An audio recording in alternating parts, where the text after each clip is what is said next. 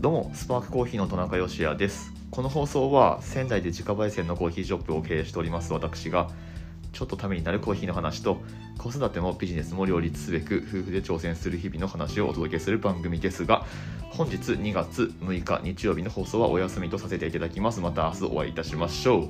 美味しいコーヒーで一日が輝く。グッドコーヒースプロ Sparks スパークコーヒーの田中でした。また明日。